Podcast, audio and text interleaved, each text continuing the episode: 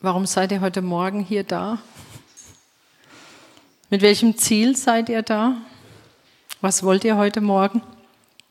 Habt ihr euch das überlegt, bevor ihr gekommen seid?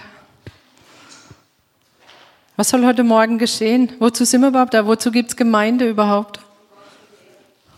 Warum gibt es unsere Versammlungen? Wieso machen wir das so, wie wir es machen? Die Frage habe ich euch vor zwei Wochen schon mal gestellt. Ja, wozu, wozu überhaupt Gemeinde?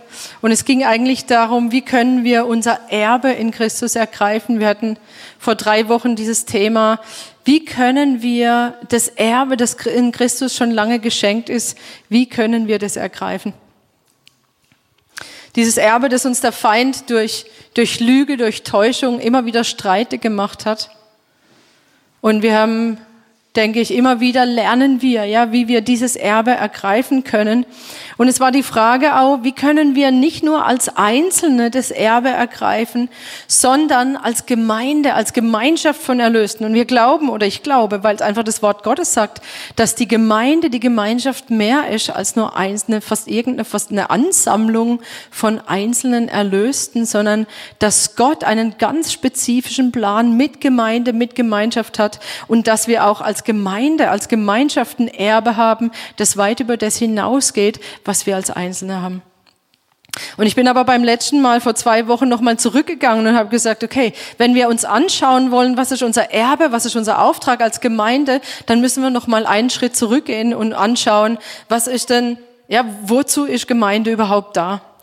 Und es war, das haben wir uns angeschaut und wir haben gesehen, Gemeinde ist für Gott da. Wir sehen das quer durch. Wir sehen das nicht nur jetzt für Gemeinde, sondern wir sehen, dass selbst beim Volk Israel schon es begonnen hat, zu sagen, ja, dass er alles für das Volk Israel getan hat, um seines Namens willen. Also es geht immer um Gott, es geht immer darum, dass er gesehen wird, dass seine Herrlichkeit gesehen wird. Und wir sehen das quer, wir sehen das in der Stiftshütte, wir sehen das später beim Tempel und wir sehen es dann auch bei der Gemeinde, dass es heißt, um seines Namens willen. Um seines Namens willen sind wir erlöst. Um seines Namens willen ist uns vergeben. Um seines Namens willen hat er sich Gemeinde herausgerufen zu seinem Volk damit etwas geschieht.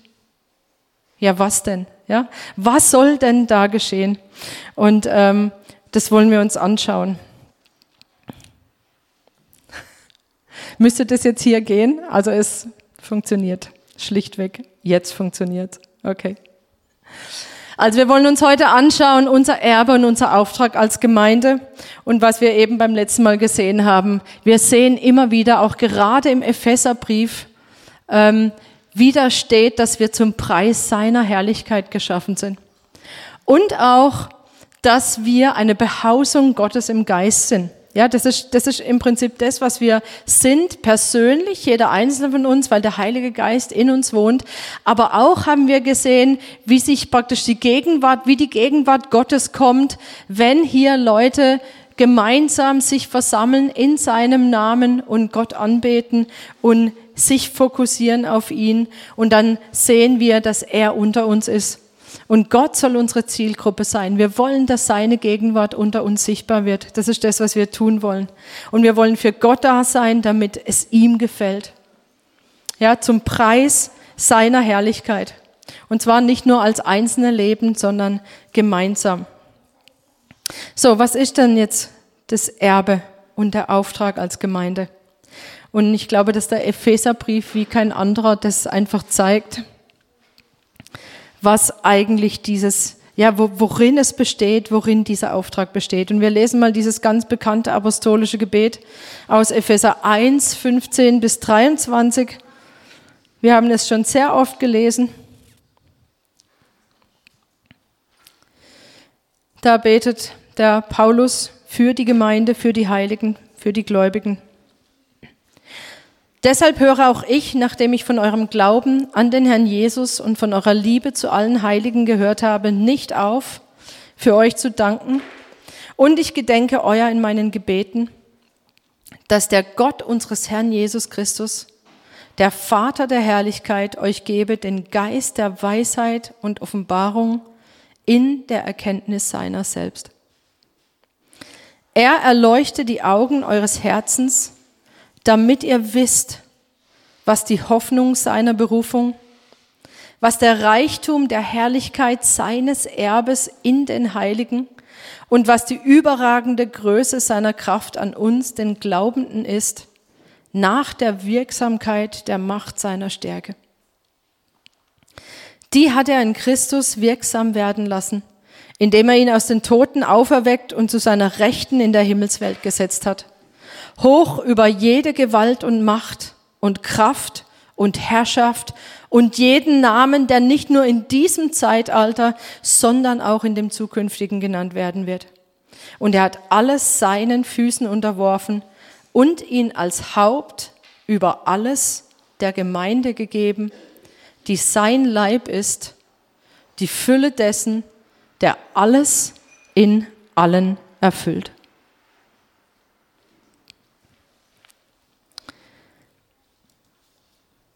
So, das sind, das sind Worte, die wir, die wir eigentlich gut kennen. Da haben wir schon sehr, sehr oft auch drüber gesprochen. Wir haben den Epheserbrief gelesen, wir haben ihn angewendet, wir haben gesehen, dass da diese, ja, dass wir Weisheit und Offenbarung von Gott her brauchen, um überhaupt die Tragweite zu verstehen, was Gott damit getan hat, dass er seinen Geist in uns hineingegeben hat. Ja, er in uns, ja, in uns den Heiligen heißt es hier in Vers 18. So, wir brauchen Weisheit und Offenbarung, sonst werden wir es nicht verstehen. Das ist völlig übernatürlich, was hier gesagt wird. Und dann haben wir diese, heißt es, dass Paulus betet für drei Dinge, dass wir Gewissheit haben über drei Dinge. Das eine ist die Hoffnung. Ja, die Hoffnung, die wir in Christus haben. Die Berufung, dass wir berufen sind zur Ewigkeit. Wir haben diese Hoffnung. Wir haben diesen Reichtum der Herrlichkeit seines Erbes. Da ist dieses ganze Erbe. Und das haben wir so oft gehört in der letzten Zeit. Ich will da jetzt auch nicht gar nicht so sehr darauf eingehen, auf diese einzelnen Punkte, weil wir sie schon oft gehört haben und weil sie auch immer wieder genannt werden.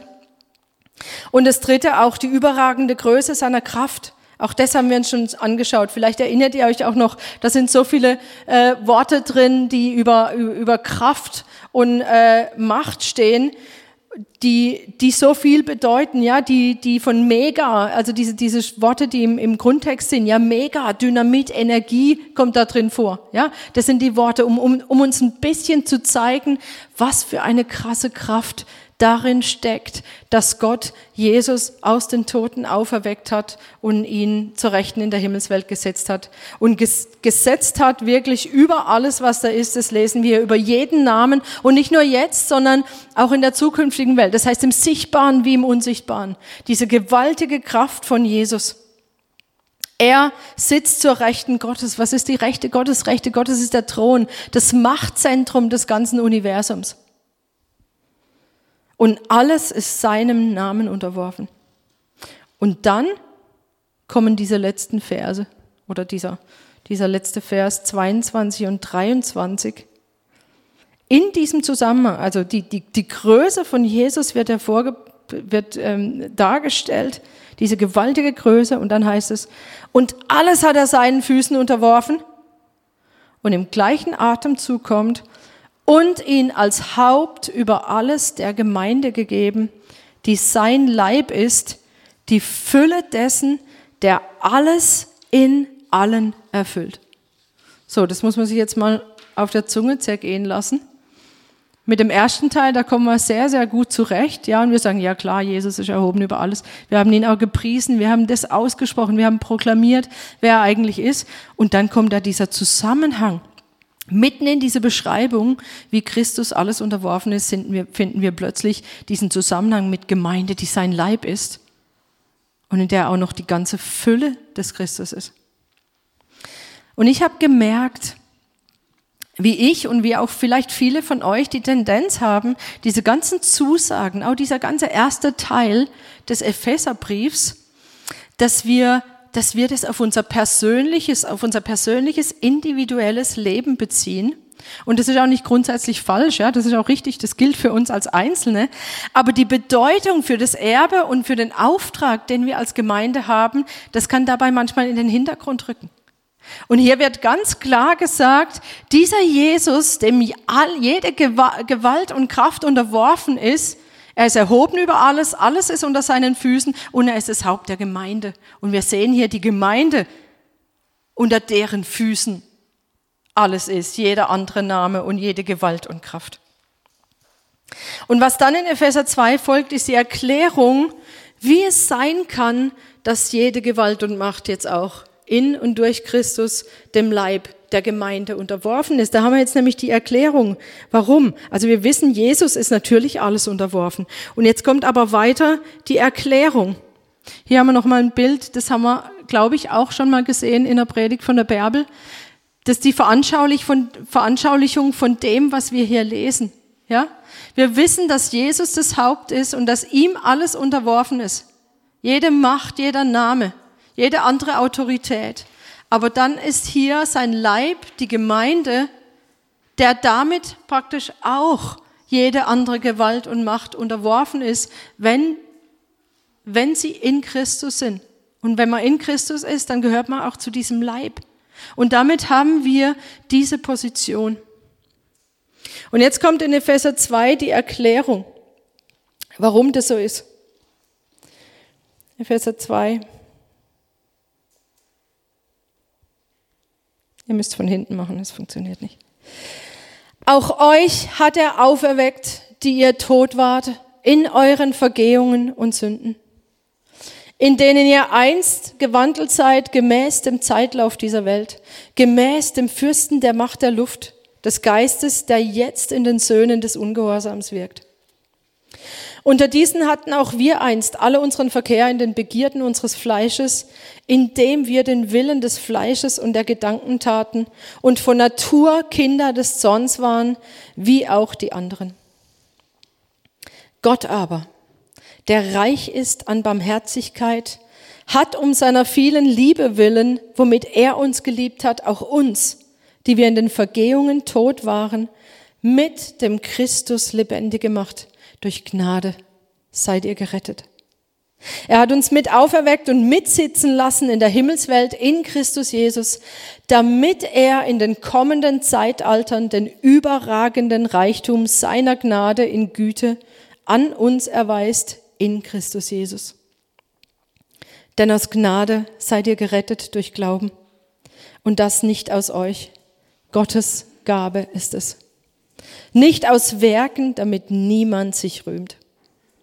Denn wir sind sein Gebilde, in Christus Jesus geschaffen zu guten Werken, die Gott vorher bereitet hat, damit wir in ihnen wandeln sollen. Auch das sehr bekannte Verse, die wir schon oft besprochen haben.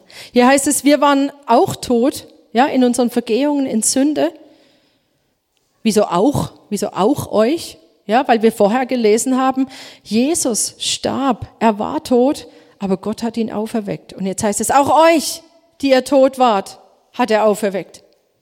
Also wie Jesus hat er uns auferweckt mit dieser, mit dieser krassen Kraft. Wir haben es vorhin besungen, wir haben gesungen, die Kraft, die aus dem Tod dich rief, lebt auch in uns, gibt uns den Sieg.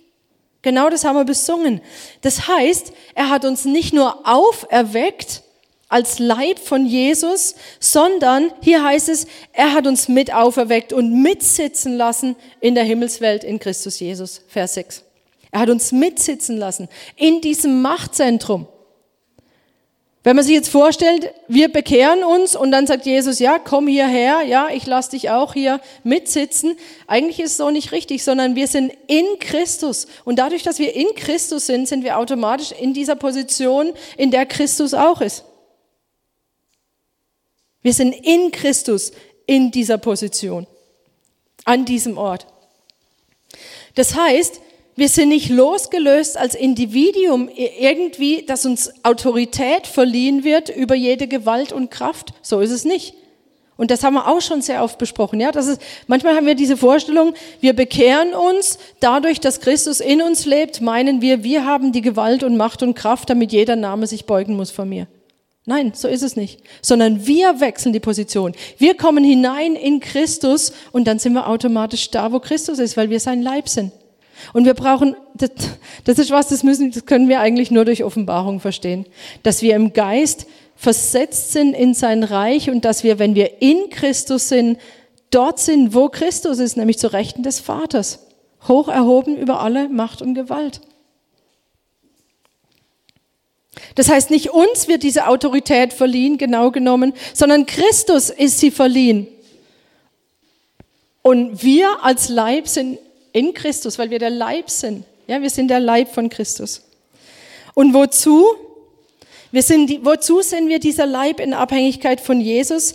Hier heißt es, damit der überragende Reichtum seiner Gnade sichtbar wird, und zwar in allen Zeitaltern. Das heißt, in der sichtbaren wie in der unsichtbaren Welt. Und wieder einmal sehen wir, selbst wenn wir mitherrschen, geht es nicht um uns selber. Es geht nicht darum, dass wir frei sind, dass wir das alles tun und dass, dass sich diese Namen beugen. Ja, das ist cool, wenn, wenn das passiert. Aber darum geht's nicht, sondern es geht darum, dass erkannt wird, wie Gott ist. Es geht darum, dass diese krasse Weisheit Gottes, dass diese Gnade Gottes erkannt wird zum Preis seiner Herrlichkeit. Auch hier sehen wir das wieder. Und eine ähnliche Aussage haben wir wenig später in Epheser 3, wo es heißt, Vers 6, die Nationen sollen nämlich miterben und Mitleib sein und Mitteilhaber der Verheißung in Christus Jesus durch das Evangelium. Also Miterben, Mitleib, Mitteilhaber dieser ganzen Verheißung. Und jetzt kommt das Ziel, warum, wenige Verse später, Vers 10, damit jetzt den Gewalten und Mächten in der Himmelswelt durch die Gemeinde die mannigfaltige Weisheit Gottes zu erkennen gegeben wird, nach dem ewigen Vorsatz, den er verwirklicht hat in Christus Jesus, unserem Herrn. Das heißt, wenn die Gemeinde ihrem Ruf als Mitleib nachgeht und sich dieser Funktion des Leibs bewusst wird, der mit Christus als Haupt herrscht und dann auch entsprechend handelt, ja, an diesem Thron wirklich mitsitzt, mitherrscht, dann geschieht etwas in den himmlischen Welten. Eine Dimension, die wir eigentlich noch gar nicht, glaube ich, so richtig erfasst haben. Da kommen wir später nochmal dazu. Und mir ist aufgefallen, dass wir, oder, oder ich habe gemerkt, dass ich, dass es einen Unterschied macht, wenn ich die Bibel aus einem bestimmten Blickwinkel lese. Also ich kann die Bibel lesen und einfach aufnehmen, was ich lese. Und manchmal mache ich das so, ähm, und den Epheserbrief, den habe ich schon oft gelesen, das ist eigentlich einer meiner Lieblingsbriefe, ja, schon oft gelesen. Und ich habe festgestellt, dass wenn ich den Epheserbrief lese, dann geht es ganz oft darum, ähm, was ist meine Identität in Christus?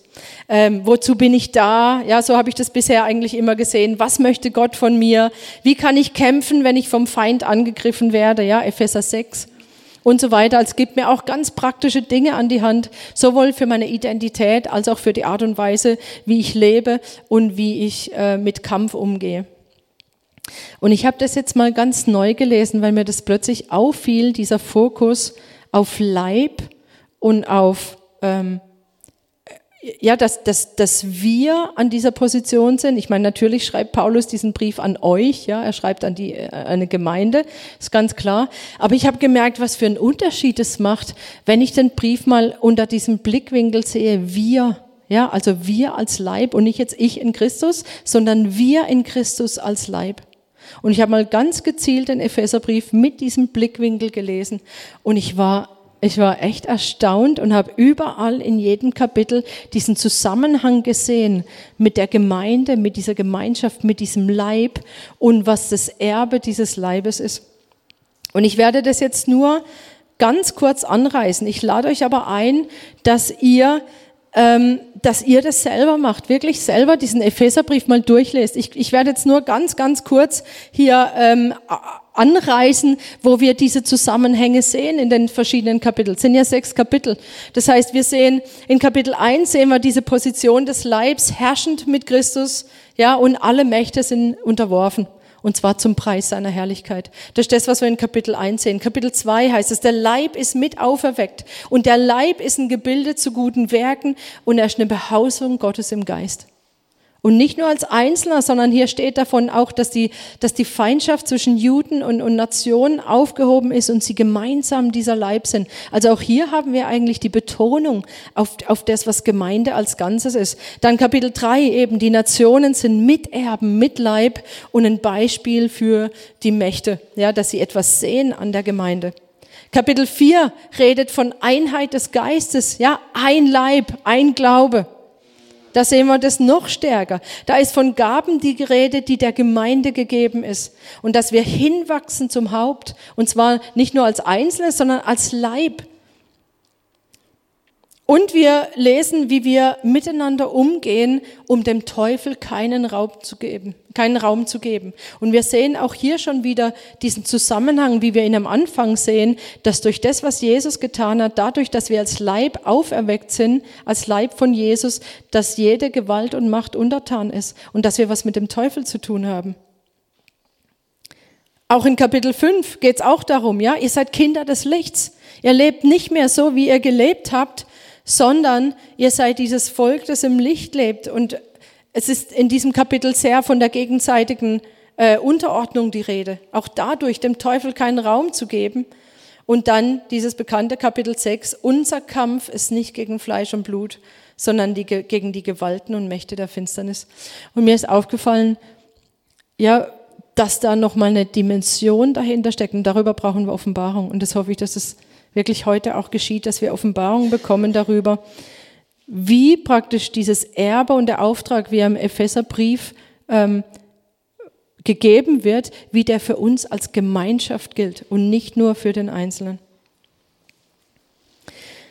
So, das Erste, was ich, was ich von diesem Erbe und Auftrag ansprechen möchte, und das mache ich nur sehr kurz, weil wir auch da schon viel darüber gesprochen haben, ist Gemeinde als Ort, wo der Leib zusammenwirkt, und zwar mit dem Ziel, dass alle Gott erkennen und zur Reife kommen.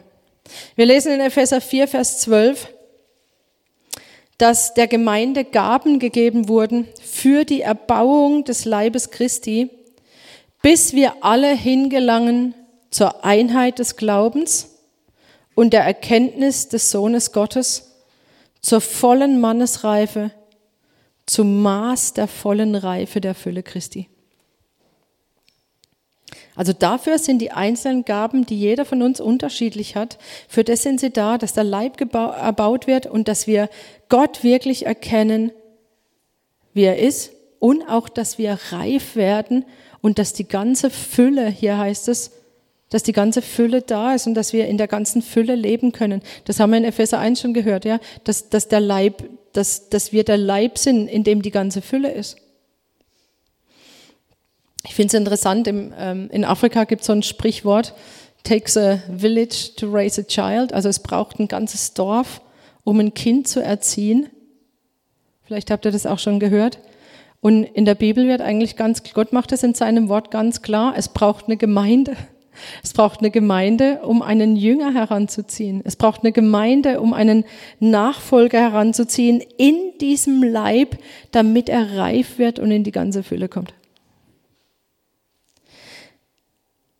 Gerade in dieser Zeit schmeckt uns, schmeckt es manchen nicht, ja, oder wir denken, ah nee, ich kann doch, ich kann doch Christ sein. Ich, ich, ich, ja, ich glaube ja an Jesus und der Heilige Geist in, in, ist in mir. Der lehrt mich doch, der lehrt mich doch alles, was ich wissen muss.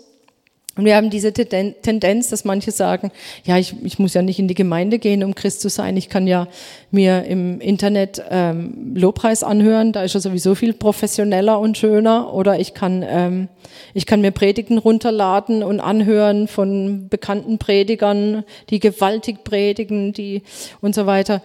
Aber dann, dann ist dieses Verständnis, was eine Versammlung ist, eigentlich gar nicht da weil, weil, weil dann diese Versammlung eigentlich auf einzelne Elemente reduziert wird und überhaupt kein Verständnis da ist, was geschieht, wenn eine Gemeinschaft zusammenkommt, um wirklich zu erwarten, dass Gott in ihrer Mitte ist.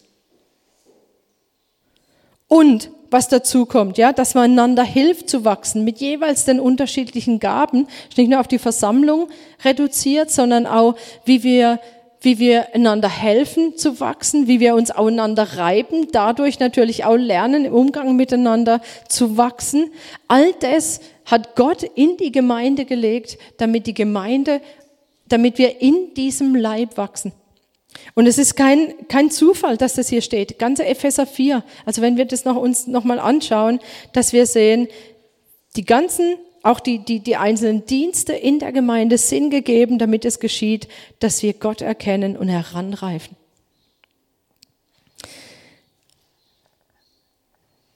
Auch das haben wir, haben wir schon besprochen und da kann man auch ein anderes Mal in die Tiefe gehen. Ich möchte aber einen anderen Schwerpunkt legen. Ich möchte den, den Schwerpunkt noch legen auf diesen übernatürlichen Auftrag, den Gott der Gemeinde gibt. Und zwar der Gemeinde als Leib gemeinsam. Wir haben gelesen in Epheser 2, Vers 10, wir sind sein Gebilde, in Christus Jesus geschaffen zu guten Werken, die Gott vorher bereitet hat, damit wir in ihnen wandeln sollen.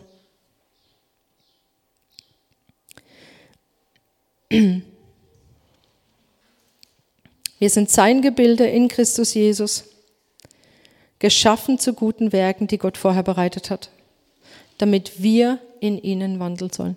Und wir haben vorhin gelesen, was vorher war. Was waren denn die Werke vorher? Die werden am Anfang von Kapitel 2 genannt. Es waren Werke des Zorns, heißt, dass wir im Prinzip das gemacht haben, was uns gerade eingefallen ist, was das Fleisch wollte, gerade das, worauf wir Lust hatten. Und es waren Dinge, Werke des Zorns, ja, die schlecht waren, die Zerstörung gebracht haben. Und jetzt heißt es, jetzt hören wir damit auf. Ja, wir sind geschaffen zu guten Werken und wir sollen in denen wandeln. Und wir sind dieser Leib, der einen konkreten Auftrag hat, nicht nur darin zu gehen, damit diesen Werken des Zorns aufzuhören, sondern noch einen Schritt weiter zu gehen. Wir sind nicht neutral. Wir sind nicht neutral und sagen, wir hören jetzt einfach mit dem Schlechten auf, sondern es geht noch viel weiter. Wir wissen, dass es heißt in, im Wort Gottes, dass Jesus gekommen ist, um die Werke des Teufels zu zerstören. Und wir als sein Leib, wenn wir wirklich dieser Leib sind von Christus, dann geht es darum, dass wir genau in diese Berufung, in diesen Auftrag hineingehen, die Werke des Teufels zu zerstören, weil wir sein Leib sind. Das heißt, da ist dieser Kampf gegen die Gewalten und gegen die Mächte der Himmelswelt. Und dann verstehen wir und lernen zuerst mal, dass wir stehen bleiben. Wir haben es gerade gehört, dass wir die Pflöcke feststecken, ja, damit wir nicht umfallen. So heißt es auch in Epheser 6, ja, dass wir, dass wir das Feld behalten können, dass wir stehen bleiben, dass wir stabil werden. Aber dann geht es weiter. Und jetzt kommt auch der Auftrag von Gemeinde ins Spiel. Wir werden nicht stabil, damit wir dann einfach sagen, okay, ich bleibe jetzt einfach hier so an dieser Position und verwalte das, bis dann Jesus wiederkommt oder bis ich sterbe. Und möglichst versuche ich, dem Feind nicht mehr in die Quere zu kommen, mit ihm nichts mehr zu tun, zu tun zu haben, damit er mich auch in Ruhe lässt und ich in Ruhe da meine Nachfolge machen kann. Und ich glaube, wir haben diese Dimension noch nicht ganz verstanden. Und ich bete echt um Offenbarung, dass wir verstehen, was da in diesem Bereich eigentlich unser Auftrag ist. Weil wir sind dazu da, Gemeinde ist dazu da, wir sind der Leib von Jesus, der hier in dieser Welt sein Leib ist und die Dinge tut, die Jesus getan hat. Die gleichen Werke und darüber hinaus, sagt Jesus. Das heißt, wir sind Teil davon, dass Gottes Reich kommt. Und wir lassen uns dazu gebrauchen, dass der Feind an Boden verliert. Also nicht nur, ich trage nicht mehr dazu bei, dass der Feind Boden bekommt, sondern ich trage dazu bei, zusammen als Mitleib mit den anderen, dass der Feind an Boden verliert. Macht das einen Unterschied schon, oder? Unterschied, ob es nur Verteidigung ist und stehen bleiben oder, oder ob ich sage, sein Reich kommt. Ich schaue, dass der Feind an Boden verliert. Wir haben vorhin auch dieses Lied gesungen. Also die Lieder waren heute wirklich right on. Ähm, wir haben vorhin gesungen, Verteidiger, Eroberer.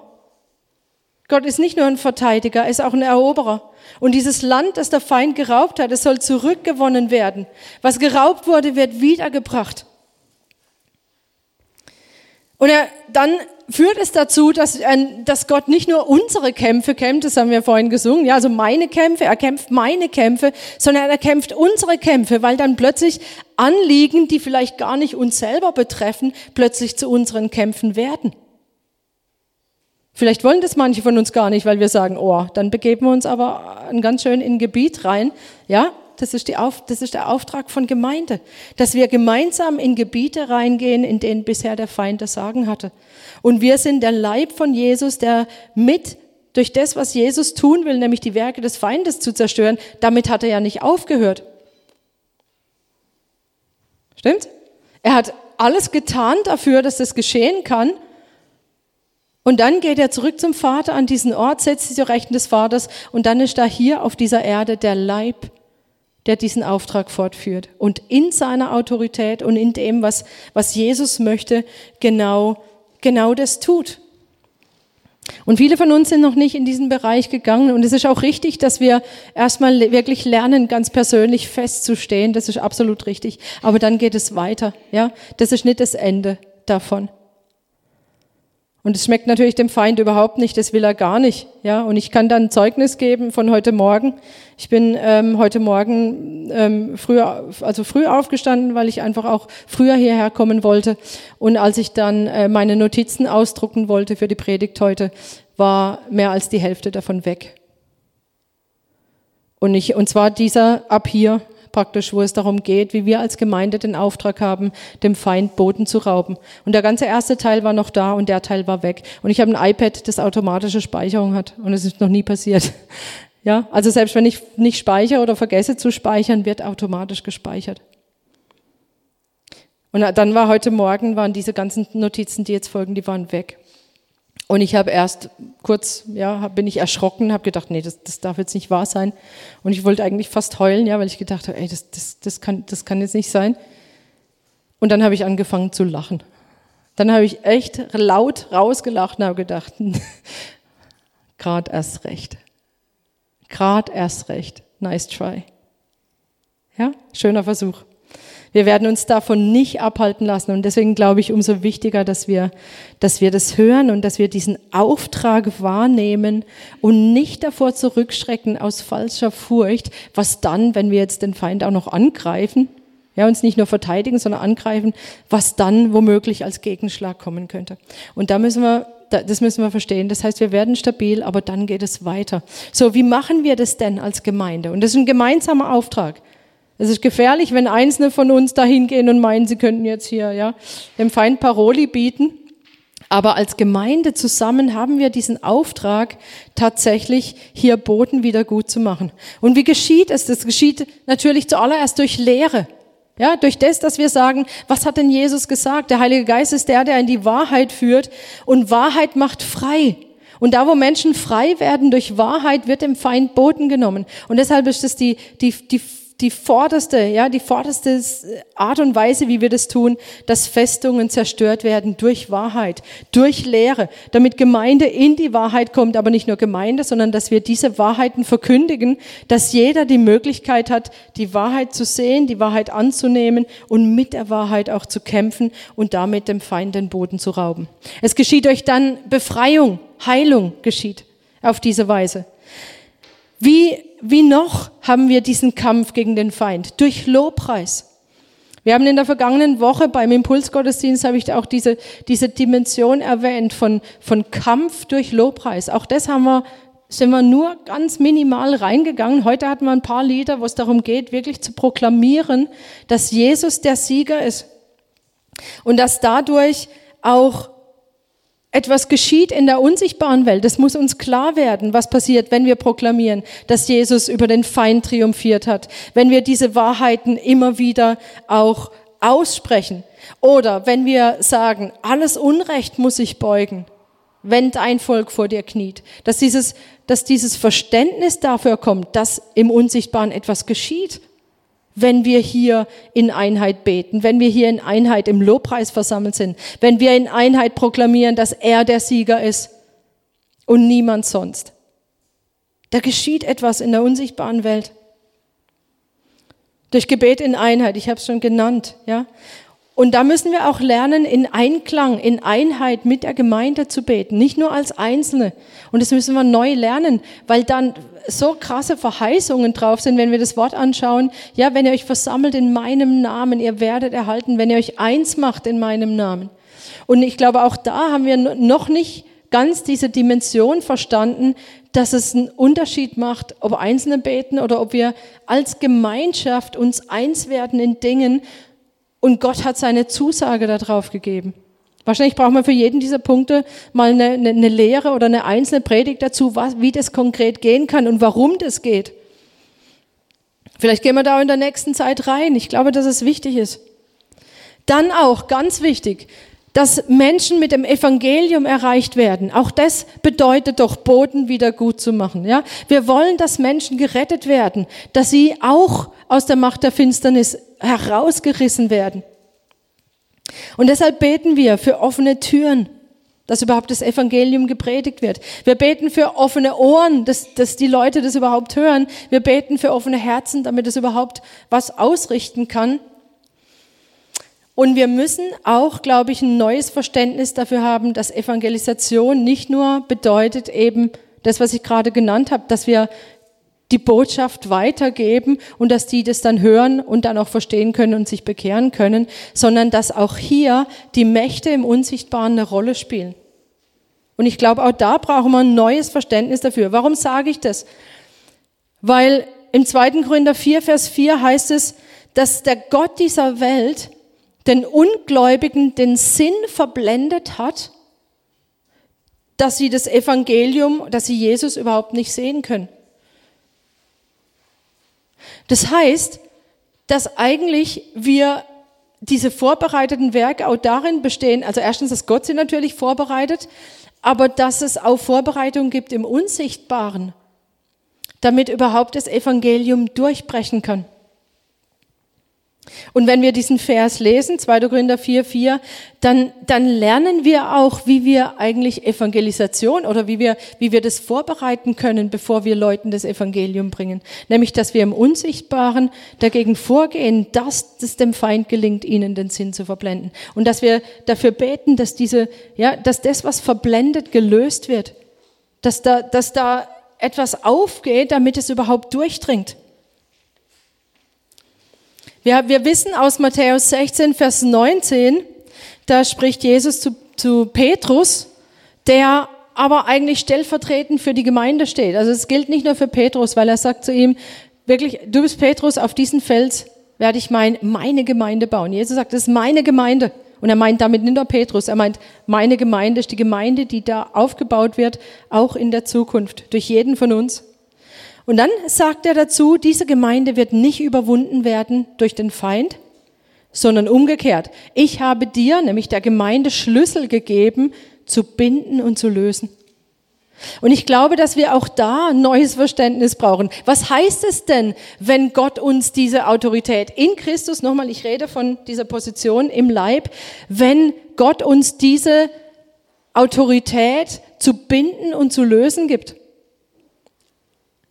Wir wenden das doch noch gar nicht wirklich so richtig an, oder? Wie wir es könnten, wie wir es sollten, wie wir es wahrscheinlich auch müssten. Aber wahrscheinlich brauchen wir da einfach noch viel mehr Offenbarung darüber. Was heißt es denn, wenn Jesus der Gemeinde überträgt, zu binden und zu lösen? Und er sagt noch dazu, und was du auf der Erde binden wirst, wird im Himmel gebunden sein. Und was du auf der Erde löst, wird im Himmel gelöst sein. Auch hierzu brauchen wir, glaube ich, nochmal eine extra Lehre, damit wir verstehen, damit wir verstehen, damit wir da überhaupt hineingehen können. Aber es hat was damit zu tun, dass wir einen Auftrag haben im Unsichtbaren. Manchmal verliert sich Gemeinde so in dem Auftrag, in dem Sichtbaren, ja, was wir hier tun können, Menschen helfen. Und das ist richtig, ja, ich will das nicht klein machen, versteht mich richtig. Aber da gibt's diese Dimension im Unsichtbaren, in der Gemeinde einen Riesenauftrag hat. Damit überhaupt manche Dinge im Sichtbaren geschehen können. Und ich glaube, dass an der Zeit ist, dass wir uns in dieses Gebiet vorwagen, als Gemeinde hier in Herbolzheim. Warum? Wir wollen doch auch, dass hier in, hier in Herbolzheim Menschen gerettet werden. Hier, in den, also nicht nur in Herbolzheim, sondern auch in der ganzen Umgebung. Und dann gilt es auch im Gebet, im Unsichtbaren, jetzt schon wirklich da hinein zu, hinein zu beten, hinein zu wirken mit dem, was Gott hier für diese, für diese Region hat.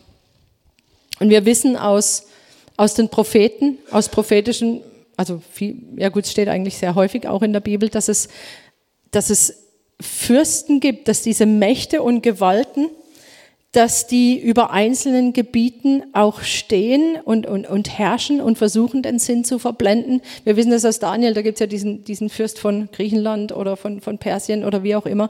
Also das ist nicht irgendwas, was sich irgendwelche Charismatiker ausgedacht haben, ja, dass es da diese Regionen gibt mit jeweiligen Mächten und Gewalten. Also wir lesen ja auch, vielleicht ist euch vorhin aufgefallen, dass es hier von Gewalten, Mächten, Herrschaften, Namen die Rede ist. Das heißt, da gibt's ganze Hierarchien in der unsichtbaren Welt. Und es hat auch was mit Gebieten zu tun. Und ich glaube, dass es sehr wichtig ist, dass wir als Gemeinde verstehen, wenn wir Gemeinde hier in Herbolzheim sind, dass wir auch hier für diese Region einen Auftrag haben, hier uns im Unsichtbaren vorzuwagen in dieses Gebiet, in der Gewissheit, dass das Gottes Plan ist und Gottes Idee und Gottes Auftrag für uns als Gemeinde. Nicht als Einzelne, sondern als Gemeinde, als Leib hier vor Ort, die zu sein, die hier im Unsichtbaren dagegen vorgehen. Und ich möchte mal an das prophetische Wort erinnern, auch dass wir hier vor zwei Jahren, als er, ähm, als er Glenn Chapman da war, da hat er ja mehrere Worte gegeben, auch für die Gemeinde an sich. Aber äh, ein Wort ging damals auch an Daniel. Ich weiß nicht, ob ihr euch erinnert. Also ich rede jetzt von unserem Daniel, ja, und nicht von Daniel in der Bibel. Und ähm, es war die Rede davon, dass ähm, Gott unter anderem Daniel, aber auch die Gemeinde dazu gebrauchen wird. Ich weiß nicht, wer sich von euch daran erinnert. Ähm, dass hier in Herbolzheim, dass der Goliath in Herbolzheim ähm, bekämpft wird. Ich weiß nicht, wisst ihr das noch? Und er hat wortwörtlich gesagt, dass wir, also so wie David Goliath gegenüberstand, dass wir als Gemeinde den Kopf von Goliath über der Stadt erheben. Und dass dadurch ein Durchbruch für Gemeinde kommt. Und da geht es nicht um Gemeinde, dass dann die Gemeinde groß wird, bekannt oder irgendwie, sondern es geht darum, dass dem Feindgebiet geraubt wird, dass Menschen frei werden, dass Menschen durchbrechen zur Gegenwart Gottes, dass wir durchbrechen zur Gegenwart Gottes, aber auch, dass wir Menschen helfen, frei zu werden, dass Gemeinde dieser Ort sein kann, wo Menschen Hilfe finden, wo sie frei werden, wo sie froh werden, wo sie das ganze Erbe annehmen können, was Gott für sie hat. Es wird einen Durchbruch für Gemeinde gegeben, geben. Und jetzt die Frage an euch. Ich, ich nehme jetzt davon an, ich nehme jetzt mal an, dass wenn ihr euch nicht mal dran, also wenn ihr euch nicht mal dran erinnert, dass ihr wahrscheinlich auch nicht dafür gebetet habt, oder? Dass das kommt. Ich glaube, wir sind teilweise noch so verstrickt in diesem Klein-Klein oder gerade so das, was uns unmittelbar bewegt und berührt und betrifft, dass wir, dass wir den Blick verlieren manchmal für das, was Gott nicht nur in unserem Leben tun will, sondern in dem Leben von anderen Leuten, für die, für die wir verantwortlich sind. Also verantwortlich in dem Maß, dass wir hier als Gemeinde gesetzt sind, damit hier in dieser Region Gottes Reich kommt und dass sein Wille geschieht. Und zwar so, wie er es im Himmel geplant hat, hier auch auf der Erde. Und ich glaube, wir brauchen diesen Blick ganz dringend. Ich weiß, dass Leute, die jetzt so in ihrem eigenen, in ihren eigenen Kämpfen stecken, ja, die sagen, oh, jetzt soll ich das noch? Ja. Aber da könnt ihr, da könnt ihr ganz gelassen sein. Ihr seid in einem, ihr seid Mitleib. Ja, ihr seid Mitleib und das sind Geschwister in diesem Leib. Ihr seid aber mit eingebunden in diesen Leib, ja. Und das sind Geschwister, die vielleicht da Schritte weitergehen. Und nicht jeder muss sofort diese Säule sein ja, die da mit weitergeht. Aber ihr seid trotzdem mit hineingenommen in diesen Auftrag, ohne jetzt vielleicht die Verantwortung zu tragen. Und ich, ich möchte da wirklich auch einen Druck rausnehmen, falls da bei irgendjemandem Druck entsteht. Und jeder soll wachsen können, gemäß der, dem Stand, an dem er ist, ja. Und das sind, das sind im, in dem Leib sind Kinder und dann sind da junge Männer und dann sind da die Väter. So lesen wir das im, in den, im Johannesbrief, ja. Und es ist völlig klar, dass hier hier heißt es ja, in, in dem Johannesbrief heißt es, dass die jungen Mäd, Väter, äh, die, die, jungen, die jungen Männer, dass sie vorangehen und kämpfen, ja, und den Bösen, den Bösen überwinden. Und, und so, so, aber gleichzeitig sind wir alle mit hineingenommen in diesen Auftrag. Und ich glaube, es ist wichtig, dass wir verstehen, dass wir gemeinsam diesen Auftrag haben. Und nicht Einzelne, ja, sollen doch die mal da vorbrechen, ja, in das Unsichtbare, sondern wir als Gemeinschaft, als Gemeinschaft der Gläubigen haben, haben diesen Auftrag von Gott bekommen, wirklich Boten wieder gut zu machen, Boten zu holen und uns nicht zu verlieren in unserem eigenen kleinen Ding. Und ich möchte euch wirklich herausrufen, zu beten, dass das geschieht, dass wir, ich weiß nicht, was dieses Goliath, ja, was das bedeuten soll. Auch damals Glenn hat gesagt, er weiß nicht, was das bedeutet, ja dieser Goliath. Aber für mich ist es ganz klar, dass es eine, eine Macht ist, die verhindert, dass hier in der Region Menschen frei werden und das Evangelium sehen können und, und ähm, vorwärts gehen und gerettet werden. Und ich lade euch mit ein, ganze Gemeinde, ihr Mitleib, ihr ihr Leib, du Leib, ja, du Teil des Leibes, du Mitleib. Ich lade dich ein, wirklich mitzubeten, dass das offenbar wird und dass das kommt und dass wir alle überhaupt ein Verständnis dafür bekommen, was das bedeuten kann. Warum? Ganz kurz, weil Jesus, alles, was Jesus getan hat, alle Werke, die Jesus getan hat, sind ein Auftrag für Gemeinde. Warum? Weil wir sein Leib sind. Und Stück für Stück werden tatsächlich die Werke des Feindes zerstört. So, das sind also diese Werke, die, die wir, ja, die, die unser Auftrag sind. Und dann kommt noch eine weitere Dimension dazu. Auch das haben wir vorhin schon gelesen, Epheser 3, Vers 10. Nämlich Gemeinde als Schaustück.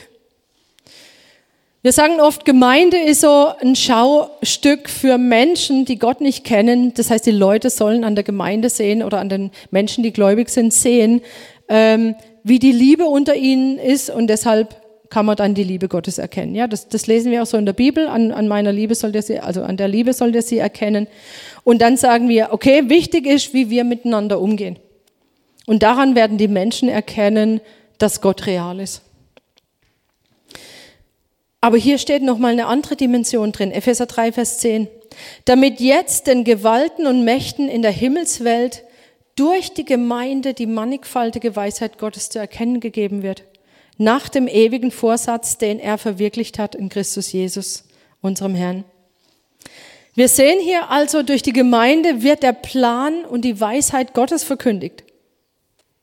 Also es hat was auch hier wieder mit der unsichtbaren Welt zu tun. Das heißt nicht nur die Leute, die um uns rumschauen, okay, wie ist denn in der Gemeinde, sondern es gibt da Mächte und Gewalten, die haben die Gemeinde voll im Blick. Auch jetzt, hier gerade, ja.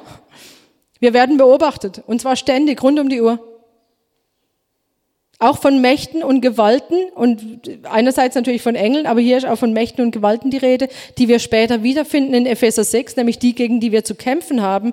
Und sie sind da, damit beschäftigt, die Gemeinde zu beobachten und zu sehen. Und hier heißt es, durch die Gemeinde und durch das, was in der Gemeinde und durch die Gemeinde geschieht, wird den Gewalten und Mächten in der Himmelswelt die mannigfaltige Weisheit Gottes zu erkennen gegeben. Das ist eine Riesenproklamation. Nicht nur, sie, sie haben ja gemeint, dass sie siegen. Der Feind hat gemeint, dass er siegt, wenn er Jesus ans Kreuz bringt. Und es hat sich herausgestellt, dass es die, seine größte Niederlage war. Und wir wissen auch, wenn es vorher gewusst hätte, dann hätte er es nicht gemacht. Ja, auch das steht in der Bibel, ja, wenn sie gewusst hätten, sie hätten ihn nicht gekreuzigt. Und wenn er gewusst hätte, und in diesem Zusammenhang steht dieser Vers, dass es nicht nur um ein kleines Volk geht, das praktisch von Gott erwählt ist und das Gott immer wieder beschützt hat. Das hat ja der Feind und die Mächte, das haben die ja mitgekriegt. Ja, dieses kleine Volk Israel, das irgendwie immer durchkommt, sondern dass da die ganzen Nationen eingeschlossen sind. Und das ist dieses Geheimnis Gottes, von dem hier die Rede ist. Dass die ganzen Nationen Mitleib sind. Das ist eines dieser Geheimnisse, das den Gewalten und Mächten die Weisheit Gottes zu erkennen gibt. Ja, dass alle eingeschlossen sind und dass sie eigentlich von überall jetzt Ärger zu erwarten haben. Und diese Dimension, die haben wir, die haben wir, glaube ich, auch noch nicht so nicht verstanden. Und da braucht es auch wieder Offenbarung. Wir wissen, dass am Kreuz, was Jesus getan hat am Kreuz, das lesen wir Kolosser 2, Vers 15, dass er die Mächte und Gewalten öffentlich zur Schau gestellt hat durch das, was er am Kreuz getan hat. Und dann heißt es weiter, der Triumph wurde über sie gehalten. Und wenn jetzt auch Mächte und Gewalten zuschauen oder, oder auch immer noch praktisch aktiv sind, dann verstehen wir, dass wieso, wieso zum Beispiel Lobpreis äh, ein, ein, ein Kampf gegen das im Unsichtbaren sein kann. Weil mit jeder Proklamation und mit jedem Zeugnis diese Niederlage von damals zementiert wird. Verstehen wir das? Mit jedem Mal, wo wir singen, mein Gott hat gesiegt, ja, wird diese Niederlage von damals zementiert und die Mächte und Gewalten, sie werden im Prinzip erinnert an diese Niederlage und an diesen Sieg, den Jesus errungen hat von damals. Ja, mit jedem Zeugnis, wo wir, wo wir sagen, äh, ich bin frei geworden, das und das hat Gott bei mir getan. Ich muss nicht mehr länger das tun, was der Feind tut, was der Feind möchte. Was für ein Sieg. Und wir proklamieren diesen Sieg und mit jedem dieses Zeugnisses wird im Prinzip diese Niederlage der Mächte und Gewalten zementiert. Und es wird an sie erinnert und es ist eine Demütigung. Wenn wir singen, Gott ist größer als alles, was wir vorhin gesungen haben, ja? Wir proklamieren das. Und die Mächte und die Gewalten, sie werden erinnert an das, was ihr Platz eigentlich ist und dass sie verloren haben dass sie zurückgedrängt werden. Und nur so kann es, glaube ich, auch sein. Ich habe ich hab mir oft schon überlegt, was diese Stelle im 2. Korinther 2 heißt, wo es heißt, dass Gott uns im Triumphzug umherführt. Also so wie es damals im Kolosser war, dass Christus am Kreuz diesen Triumph gehalten hat, genauso führt Gott uns im Triumphzug umher, weil im Prinzip die Mächte und Gewalten sehen, Gott hat gesiegt. Und diese Dimension, diese Dimension, die müssen wir einfach noch mehr verstehen. Wir brauchen dieses Bewusstsein dafür, wer wir als Leib von Jesus sind und was unser gemeinsamer Auftrag ist, gerade auch in diesem Bereich. Wir, die vielen, sind ein Leib. Ein Leib gemeinsam, ja. Und das ist nicht irgendwie ein schöner Bildvergleich. Wir sind wie ein Leib. Nein, wir sind der Leib von Jesus. Das ist Realität, das ist Gottes Realität und nicht irgendein Leib, ja. Wir sind zusammen ein Leib. Also sprich, ja, weil wir halt eine Menge sind, ist es wie ein Leib, sondern wir sind der Leib von Jesus, in dem sein Leben sichtbar wird. Wir sind der Leib von Jesus, in dem das Leben von Jesus sichtbar wird, in dem der Sieg von Jesus sichtbar wird, in dem diese Autorität und Macht von Jesus sichtbar wird. Das ist Gemeinde. Wir sind Gemeinde, in dem sein Auftrag, der Auftrag von Jesus sichtbar wird, nämlich die Werke des Teufels zu zerstören. Und nur der Heilige Geist kann uns eigentlich so die Tragweite davon so richtig klar machen. Aber wenn er das tut, und davon bin ich überzeugt, wenn der Heilige Geist uns diese Dimension mehr und mehr zeigt, und das ist mein Gebet, dass wir mehr und mehr verstehen, was unser Auftrag ist, über das hinaus, dass wir wachsen und dass wir für uns Gemeinde leben. Wenn der Heilige Geist uns diese Tragweite offenbart, dann bin ich überzeugt, dann wird unser Leben dann wird unser Gemeindeleben, dann wird unser Dienst sich ziemlich verändern. Um nicht zu sagen, der wird revolutioniert. Und das ist mein Gebet. Und das ist auch das, was, wo ich den Eindruck hatte, dass Gott es einfach heute hineinlegen will, dass wir weiterdenken und dass wir bereit werden, wirklich auch in diesen Auftrag von Jesus hineinzugehen.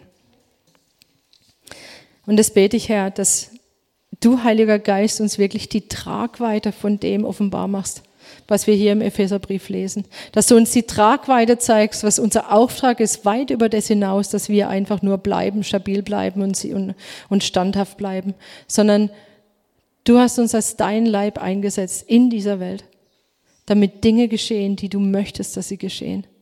Und zwar vorbereitete Werke, nichts, was wir irgendwie aus dem Boden stampfen müssen, nichts, wofür wir irgendwie erst eine Vision oder, oder ein Programm entwickeln müssten, sondern vorbereitete Werke von dir und ausgerüstet mit aller Kraft von dir. Ausgerüstet mit allem, was wir dafür brauchen. Nicht nur, um selber ein Leben zu führen, das dir gefällt, sondern auch, um deine Aufträge auszuführen. Und ich bete, dass das jetzt heute geschieht, dass wirklich Offenbarung kommt. Weisheit von dir. Das ist das Einzige, was, was überhaupt uns diese Dimension öffnet, sonst sind es einfach nur Worte. Und ich bete, Heiliger Geist, dass du dein Werk tust, dass du wirklich auch einige, viele von uns herausrufst, dem nachzugehen. Dass wir uns nicht fürchten, weil wir wissen, dass du deine Gemeinde baust und dass du der bist, der, der gesagt hat, dass die Pforten der Hölle sie nicht überwinden werden, sondern dass es umgekehrt ist. Dass wir dass wir überwinden und dass wir Boten gut machen. Und wenn wir das tun, was du sagst, wenn wir im Gehorsam diese Dinge tun, die du von uns möchtest. Und so bete ich, dass diese neue Dimension aufgeht, dass es einfach ein Anfang ist, wo wir, wo wir begreifen, was unsere, unser Auftrag auch ist hier in dieser Region, hier in Herbolzheim. Dass wir anfangen zu beten, dass wir anfangen, uns hineinzugeben in diesen Auftrag und nicht nur uns um unsere eigenen Dinge kümmern, sondern dass wir weiterdenken und verstehen, was du tun willst hier in, ja, in, dieser, in, diesen, in dieser Gegend. So, Heiliger Geist, tu du dein Werk in uns. Ich danke dir, dass du real bist, dass du kräftig bist, mächtig und dass du in uns das schaffst. Jede Religiosität weise ich zurück in Jesu Namen. Aber ich sage, Heiliger Geist, komm und zeig uns, was dir wichtig ist. Zeig uns, was dem Vater wichtig ist. Zeig uns, was wir, ja, was im Himmel längst geplant ist für hier. Und wir wollen wirklich dein Leib sein hier, der, der diese Dinge aufnimmt, der versteht und der geht. Ich bete jetzt auch für die, die vielleicht auch ein Stück weit überfordert sind, Herr, dass diese Überforderung weicht, weil sie wissen, dass sie bei dir wachsen können und dass du nichts verlangst, was, was sie in diesem Stadium überhaupt noch nicht sehen können. Aber für alle anderen bete ich, dass sie bereit werden, diesem Ruf zu folgen und neue Schritte zu gehen, weitere Schritte zu gehen, weiterzugehen. In Jesu Namen. Amen.